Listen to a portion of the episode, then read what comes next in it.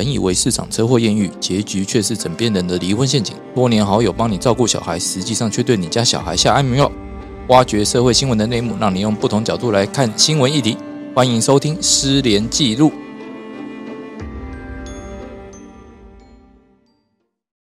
大家好，欢迎大家再度收听《失联记录》，我是主持人连日军连律师，在我旁边的是大家好，我是宋腾律师。今天没有特别来宾，哎，大概是因为过年吧。过年的时间大家比较忙，都约不到人，好吧？今天就只有我们两个。好，那我们今天要讲一个主题，就可能要严肃一下，就是要讲说，哎，学生就有几个大学生，他们合租一个宿舍，哦啊，结果其中一个自杀了，房东竟然跑去告其他的室友，哦，因为说你们没有好好照顾好这个自杀的学生，害他自杀了，所以我要跟你们要要求要赔偿。嗯嗯嗯嗯，这个新闻我讲一下大致的新闻内容，然后就台南有一个蔡姓房东，他在两年多前，也就大概一零九年的时候，他把房子租给苏姓的苏姓、卓姓以及徐徐姓的三位大学生，然后其中徐姓的大学生他在租约期间内在房间里面呃上吊自杀，啊，房东很不觉得说，哎，我好好一个房子租给你们，你们却。让它变成凶宅，那我因为这样，我受到了一个交易价额的损失嘛，就是说我房子掉价了，谁来赔我？哦，所以他可能问了很多人之后，终于决定要提告，然后就对那提告的对象就是其他两位共同租的大学生，然后告上法院之后，认为说他们没有尽到所谓的善良管理人注意义务啊，要求要赔偿房价折损的一百一十七万多元。不过一二审法官都认为说。苏先生，呃，苏姓大学生跟卓姓大学生，他们之间只是同学而已，没有所谓的监督义务，而且该笔折损金额并不是租赁损失，认为说你这个房东来求偿这件东西其实不合理，哦，判决房东败诉，然后因为金额也没有超过一百五十万，所以不能上诉三审啊，目前已经确定了。那其实我们看完这个判决之后，我有去。呃，找应该说看完这个新闻之后，我有去找判决原文出来，嗯，然后我有发现一个很吊诡的东西，他讲到说，哎，民法第四百三十二条跟四百三十三条，哦，哎，最主要是用这个作为请求权基础嘛。那所谓四百三十二条，就是说你承租了，你跟房东租了房子，那你要尽到所谓的善良管理人的注意义务，哦，也就是说你要注意以利于一个怎样讲，呃，善良管理人的立场。哦，就是说有特别知识经验之人应该会注意到的东西，你都要注意到。那如果因为你欠缺这个注意，导致哦这个租赁物或者说就是这个房子哦有什么损失的话，那有损失或损害或因此有毁损哦，那你必须要赔偿房东这个钱。我觉得，我觉得，因为我觉得听众可能这样讲，我觉得听众可能会有点有点不飒飒，不飒飒。我觉得第一个来讲是说，我们先必须要定义一下，说在法律上的凶宅的定义是什么。就是有没有法律上到底有没有凶宅这个定义？有没有个就说我们有没有条文啊写说什么是凶宅？为什么他在里面自杀就是要所谓的凶宅？嗯，那凶宅的定义的话到底是什么？哎，凶宅的定义的话，其实那个内政部哈，他所谓的那个一个现况房屋现况告知说明书哦，其实就是如果你有找中介有去买卖房子的话，都一定会用到这个现况说明。那上面有写到说哦，持有期间内。哦，你有没有屋内有没有发生非自然身故的嗯呃事故哦？所谓是非自自然身故是指什么？就比如说病死哦、老死哦以外的一些死亡事故，譬如说自杀嗯哦、凶杀哦，那呃或者是跳楼哦，这些都会算进去。哎，那这种状况的话，我们会认为说这个就叫做说，如果有这些状况产生，而且是在。房子的专有部分，嗯，也就是说，我如果我是在大楼的楼顶，嗯，哦，而且没有没有加盖哦，我单纯的楼顶，哦，完全没有加盖的楼顶，我这样跳下去啊，抱歉哦，全部通通都不是凶宅，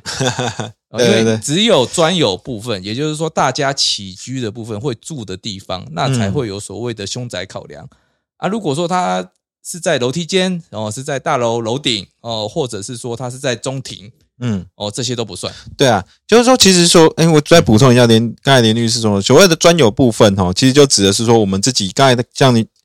那个连律师有说嘛，就是在那个我们自己可以使用的范围，那叫专有部分。那像刚才讲的说，其他的什么共有部分，就是公共空间的部分，那边其实发生事情的话，原来都不会导致说这个房子成为一个凶宅。那我觉得听众可能会问第二个问题是说，那那凶宅的话，以目前来讲，凶宅会有什么影响吗？掉价啊，有你敢买吗？对对对对，我觉得真的是一个凶宅的嘛。其实因为我之前有在看那个房子嘛，然后我偶尔就会翻到一些那个就是价格特别低的那个房子，然后我一去看，哦，价格这么低，几乎就是全部都一定都是凶宅，而且像一些很有名的建案的那种房子，凶宅的话，它可能就打到七折、八折，甚至更低的那种直接折扣，你会看到时候会吓一跳。我就举个例子啊，嗯就那台北市中山区，大家应该都觉得说这个地段应该是精华地段，应该每平都没没有百万说不过去嘛。但是有个中山区里面就有个地方，你可以买到套房一百万以内，哦，哪个地方景星大楼。啊？对对对对，是很有名的。对，所以景星大楼这个东西，大家可以去上网 Google 一下，你马上就知道说为什么它可以这么低价，因为它常常出事。对，而且我记得最有名的还是景星大楼里面最有名的那件事情，还是说有人在上面跳楼，结果压死下面一个修霸掌。哦嗯，那件事情就是发生在景星大楼那边。，OK，对对对，所以它一直都是台北市有名的凶宅。对，所以所以说我们刚才这脉络讲起来，就知道说，假如说我们的房子变成凶宅的话，其实我们经济上就是至少在评价上，就是在那个价格上就会有损失。那现在问题就是说，假如说我们房东把房子租给租给这个租客的时候，承租人的时候，突然间发生承租人在里面死亡的这种情形的时候，在法律上来讲，我们的这个房东他通常要把他这个房子的跌价损失要拿要要回来嘛。不然，那房子就是因为你的自杀导致我的损失的时候，通常来讲，我们就会告，就是直接告房子的这个租客的，可能他假如说他自己个人的话，可能就是他的父母，请求他赔偿所谓的这个跌价损失的部分。那这一件比较特别一点，说他是告他室友，室友，对他的好朋友们跟他一起合租的，对，就为为什么呢？为什么要告室友呢？因为其实如果我们一般一般来讲啦，就以前高院有一些座谈会就在讲说，哎、人家都难过到要自杀了，啊，你还要事后还要去跟他的继承人要这个赔偿，是不是人情有点说不过去？嗯哦，但是又觉得说，诶，你如果是个成年人，你也看过一些，就算没没没念过书好了，你也看过电视嘛，看过电视也会看得到说，哦，发生这种事情会造成你如果在人家房间里面自杀，会造成人家交易价值的减损。哦，那你是不是你还做了这件事情，代表说你觉得这发生不违不违反你的本意，哦也就是说会构成所谓的侵权行为。所以就是像你刚才说，应该就是所谓的善良管理人就对了。你要对啊你保证，就是你这房既然租给你，就是要把它你要把它啊顾好嘛。对哦，啊啊，你结果你还在里面自杀，哦，那你自杀导致我房价跌下来了，那、我可不可以跟你要赔偿？哦，所以最后那个高院他们座谈会结论是认为，还是可以依照侵权行为来要赔偿。嗯嗯嗯哦，除非说这个人自杀的时候没有意识到自己是在房间里面，哦，OK。哎，但这个很难。那为什么他的同学，就是我对我同学要嗯，要要要承担我要照顾他的或是管理他的义务吗？这个要讲很细。嗯哦，我先讲一下那个案件的过程是，他们当初跟房东签约的时候，哦，只有书信大学生出面代表签。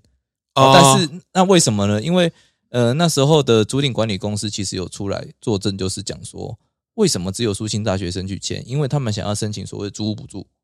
那唯一符合资格只有苏信大学生，其他两位他都不符合。哦哦，所以才讲好，就说好，那我就是由苏信大学生代表签约，嗯呃，也就是说他们一房东一开始就知道其实是三个大学生要租，哦。哦，所以他们并没有构成所谓民法四百三十三条所谓的呃承租人之同居人，或者是说经承租人同意之使用人嗯哦为使用收益之人，呃，这第三人。所以对于房东而言，他们三个都是独自呃各自独立来租的，这样才对。就是他们三个实际上都是各自的承租人就对了，不是对说由书信大学生同意另外两个同学住进来，对所以他必须有这个所谓的照注意义务之类的。对，但但房东因为就是利用这个形式上面的观察嘛，他就嗯讲说，哎、你租约上只有苏信大学生，所以你们两个就是他同居人。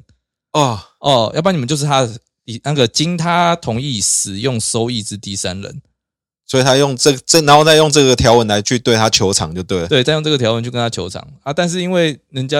人家学生也不是傻的嘛，当然会抗辩嘛，就会讲说没有，当初就讲好了，大家各自住各自的啊，啊只是说我代表签而已啊，这样大家你你呃，我这样子租屋补助才请得下嘛，大家省一笔费用嘛。嗯哼哼，哎啊，这样搞完了之后，哦，啊结果变成你来告我，这不合理嘛？嗯呃，然后另外法院他还诶，另外还有一个另外的争点嘛，就是说所谓民法四百三十二条嗯，哦，你如果没有尽所谓善良管理人注意义务，你要对房东负一个损害赔偿责任嘛。对，呃啊，四百三十三条的话，则是说，如果不是你干的，不是承租人干的，哦，是经过你呃跟你住一起的人同居人，哦、是你同意他让他住进来，你让他住进来，那那一个人干的话，那你也要要负一个连带责任呐、对，呃，那因为我租给你了嘛。对，那法院他在这边用了一个跟我们之前呃认知到不太一样的见解，嗯诶，因为我们一直都认为说四百三十二条所谓的毁损灭失哦，或者说有没有包括这种凶宅让它掉价的状况？对啊，一一般来讲，我们觉得说毁损灭失都是我这个东西，比如说简单来讲，比如说像一个车子好了，车子的哪边坏掉了，钣金坏了啊，或者什么车窗破了外，观这种很实际的这种东西，像租房子也一样嘛。嗯你房子比如说像火烧啦什么之类的，就是很明显的物质物理上的毁损。对，就是外观上我看得出来的火烧啦，或者说哦这边那个因为漏水整个坍坍坍掉，或者说有白蚁入侵啊，整个要嗯要要烂一半啊这样子，这种很明显的状态。那那他如果是凶宅的话，就是一个人死在里面。对，哦，甚至是跳楼跳出去嘛。哦，那呃我们自己也有找到其他的判决，就是呃那个案例是这样，一个公司的负责人跟他女友同居嘛，然后他用公司的名义去租了一间房间，嗯。然后跟女友就住在里面，结果女友后来自杀了，啊，房东去告公司，那公司就必须为了这件事情，因为因为那个女友她不是承租人，对所以她必须要为这件事情赔偿。那嗯引用的法条就是四百三十二条、四百三十三条，嗯，但是很明显的，在那个案子会成立，那、为什么这个案子不成立？对啊，对啊、因为你你造成的状态是一样的啊、一样都是在里面有人自杀，那它造成一样是交易价值的减损啊，为什么这个案子不用赔？哦，法院他是讲说，诶，这个案子就也就是说是由这个案子里面，他是讲说，呃，因为四百三十二条的毁损灭失只限于我们刚刚讲的那种外观上的，对啊，它没有包括交易损失。哦，那这个其实跟我们过往见解很不一样。对啊，因为一般来讲会比较难理解，是说虽然说我还是可以房子还是可以出租，还是可以卖，可事实上，假如说就像刚才说的嘛，你有人死就是曾经有变成自杀在里面，或干嘛他变成一个凶宅的话，嗯你租的价格或是你出售的价格，现实上来讲，它就是会变低嘛。虽然说房子都可以用啦，不会不会因为因为那个人就是自杀者者的这些东西，假如被清理完，你房子还可以作为自由使用，都不会改变它可以作为出租或是或是做房子使用这个其实就现状是不会改变。就是说我使用上不会，我使不会有任何改变任何障碍，就只是心理上的问题，单纯纯粹心理上面的问题。那能不能因为这个心理上的问题，就说哦，我要跟他们求偿？这真的就很难。可是我觉得不是心理上的问题，我觉得这个判决让我自己看到，我是觉得有点有点比较麻烦说假设啊，那那那个房东，假如说我之后要出租的话，大家会愿意用同样的价钱跟他租吗？一定会砍价，对啊，我说假如会砍价，那房东明明明摆着就是有损失啊。可是，可是我是说，你现在跟我讲说啊，因为你房子就是你出租使用，你都没有任何损失，你还是可以这样用啊，你房子不会不见啊，也不会也不会因此而受损什么的。可是事实上，我说当然它是心理因素，可是心理因素就会影响到我市场的价格嘛。那那不然你自住啊？对对对对对。可是你不要剥夺我的使用的收益了吗？我的少了出租的使用收益，或是我显然就是要低于租金，别间呐、不一定要你这一间。那我那一定要怎么办？你这一间用自住啊，我就讲我在说你对啊，你就剥夺其他使用的收益的方式啊没。有啊，你可以做一个替换嘛，我可以去出租我现在住着嘛，对不对？那我不改人搬来这边住啊，而且我呃不对啊，那你找这样深入去讲也很奇怪。假如说我知道我这三间房间里面有一间是曾经有、有有对有怪怪的，那我另外两间我说不定它也会受到影响啊。啊，不是啊，那你这样讲的话，那影响无限大、啊。不会啊，为为什么？我我我我这边都可以扯一些因果关系出来嘛。你说哦，这个有可能，那为什么法律规定是现专有部分？对啊，那我说哦，我在楼顶跳上来，应该整栋都应该是凶宅。对可是因为楼顶的部分是所有人都可以上去啊，不是吗？公有部分不是大家都可以去吗？呃，也对啦，没有错 所，所以可是我觉得这个东西，其实我觉得是法院，嗯我不知道是不是是不是有这种案，因为是因为可能是同学的关系，因为你说你同学的关系，说我对这个，我对我另外同住的这个室友里面，我有所谓的呃要负善良管理人注意义务，我要注意他的的，对，这其实也也把我们对于人跟人之间的这种关系也拉得太紧密了。事实上来讲，说明大家还希望都彼此不相干。我也不太想要去问你，我隔壁房间住的是什么人。一般来讲，说明反而是这样比较常态吧。对啊，像像我之前住的地方，那其实是雅房嘛。嗯嗯嗯，然后雅房呃不也也算是分割，那就是原本那种传统公寓的，它在隔成三间套房。对那彼此之间我们都不知道隔壁住谁，对啊，最多，所以我虽然常常会听到隔壁在那边给进管管，我不知道发生什么事情，但我我也不我也不会去关心他，对啊，对啊，我也连他的名字是谁我也不知道啊。你说哦，他自杀，我要负一个连带责任，这也很不合理嘛。我只能说，帮这位房东打的律师真的还蛮煞费苦心的，硬要牵扯出这个连结出来。对啊，那另外一块的话，我们是其实我一直都很想针对这个凶宅来讲，就是说为什么自杀这件事情哦，还要让我知道说房东有损失了，但为什么还是要有一种像追杀的心态？有一种就是说，哎、对我造成你的损失，那但是今天发生这种不幸的事情了，那我们为什么不是透过司法让这些房东有另外一种可以，诶、怎样讲，回复其市场价值的机制，而不是说一定要赔偿？嗯，因为其实对于自杀的人还有自杀的继承人而言，遇到这种事情，他们也不一定是自愿的。嗯哦，真的是有一些承受不不了的压力，他们才做这些事情。那这个时候，如果房东还就是为了自己的房价，然后逼不得已一定要去对他们提高，那我觉得是说，这何苦呢？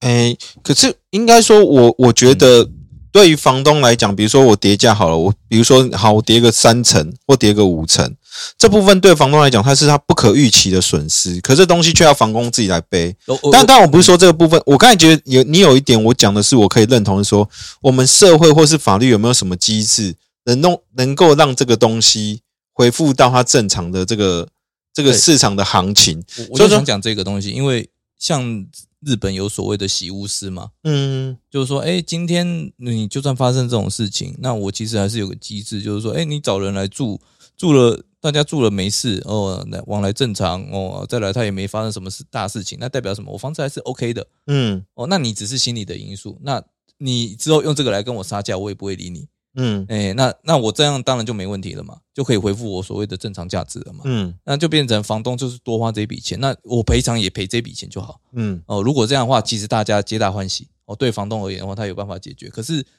呃，我我我必须要讲的是，台湾的风土民情好像很难接受这件事情。我觉得应该是大家还没有可以习惯接受日本这种洗屋师，或是我们还没有这个行业。我觉得其实大家可以尝试看看哦。我觉得这个东西说明是一个新的方式，嗯透过我们不管说，哎，我们住了出租了两三次，已经间隔两三年，这些都没有这种情形的话，是否还要把它认定为凶宅？我我觉得这部分应该是，或者说我们的那个内政部的那个那个那个定义也要对，那个定义说不定也要调整。比如说，哎，你已经两三年，比如说都有人居住在使用，啊，都都没有发生事故，嗯那是不是还应该把它定义为凶宅？或者说，凶宅是不是应该有个时间限制？对啊。而且我每次碰到凶宅案子的时候，我都在想，就是说我会不会主张一个抗辩，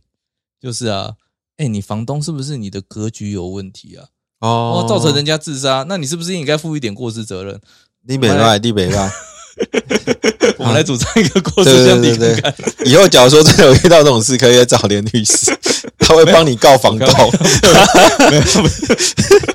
我只是说有没有这种可能性啊？因为对你想想看，如果真的是这个房间的问题的话，那你我你来主张一个交易损失也不合理嘛，对啊，对啊、你为啊，为什么就是这房间的气场不对，就对。你怎么都可以怪到使用者身上呢？你嗯当初这个格局，你这为什么这样搞？哦，你为什么在放这些奇奇怪怪、很丑的家具？那导致人家可能因为你的家具、你的摆饰、你的设计，导致他精神抑郁，难道你就没有责任吗？呃，我想应该没有一个房东会认可这东西。我我我想台湾法院应该也很难接受了。对，好啊，那其实我们最后的结论就是这样这样讲说哈，因为其实凶宅这件事情在台湾还有很多可以这样讲，我是觉得可以很多可以改进的地方啦。对啊，不要说只是单纯去讨论说，哎，价值减损啊、赔偿啊，而是是说政府能不能多做一些事情。嗯。哦，多你你说登记注记，譬如说政政府建立一个登记机制嘛，那你登记完，然后我可以给你说两到三年的时间，然后你只要登记完了，我就让你回复，嗯。哦，我就把它涂销掉，就当做你没有这件事情，对。那也可以啊，其实我我我知道，真的觉得连律师这个，嗯，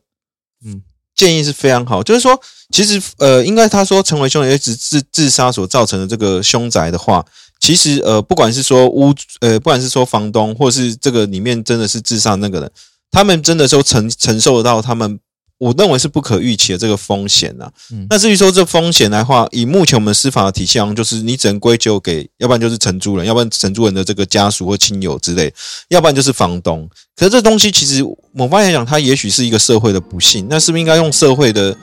诶，大家用什么样的方式？就看来你刚才说助记或是时间的方式、久站的方式，来去把这种凶宅这种认定来讲，去做一个抹消。对，抹消也不是说抹消，是限制或是一种不同的看法。那我觉得这是一个好的方向了。对啊，就不要说哦，每次都要去告人家，然后要钱。拜托，台湾房价涨这么多，你放着再久一点，它搞不好又涨回来了，那有差吗？好 啊，今天先到这边，谢谢大家。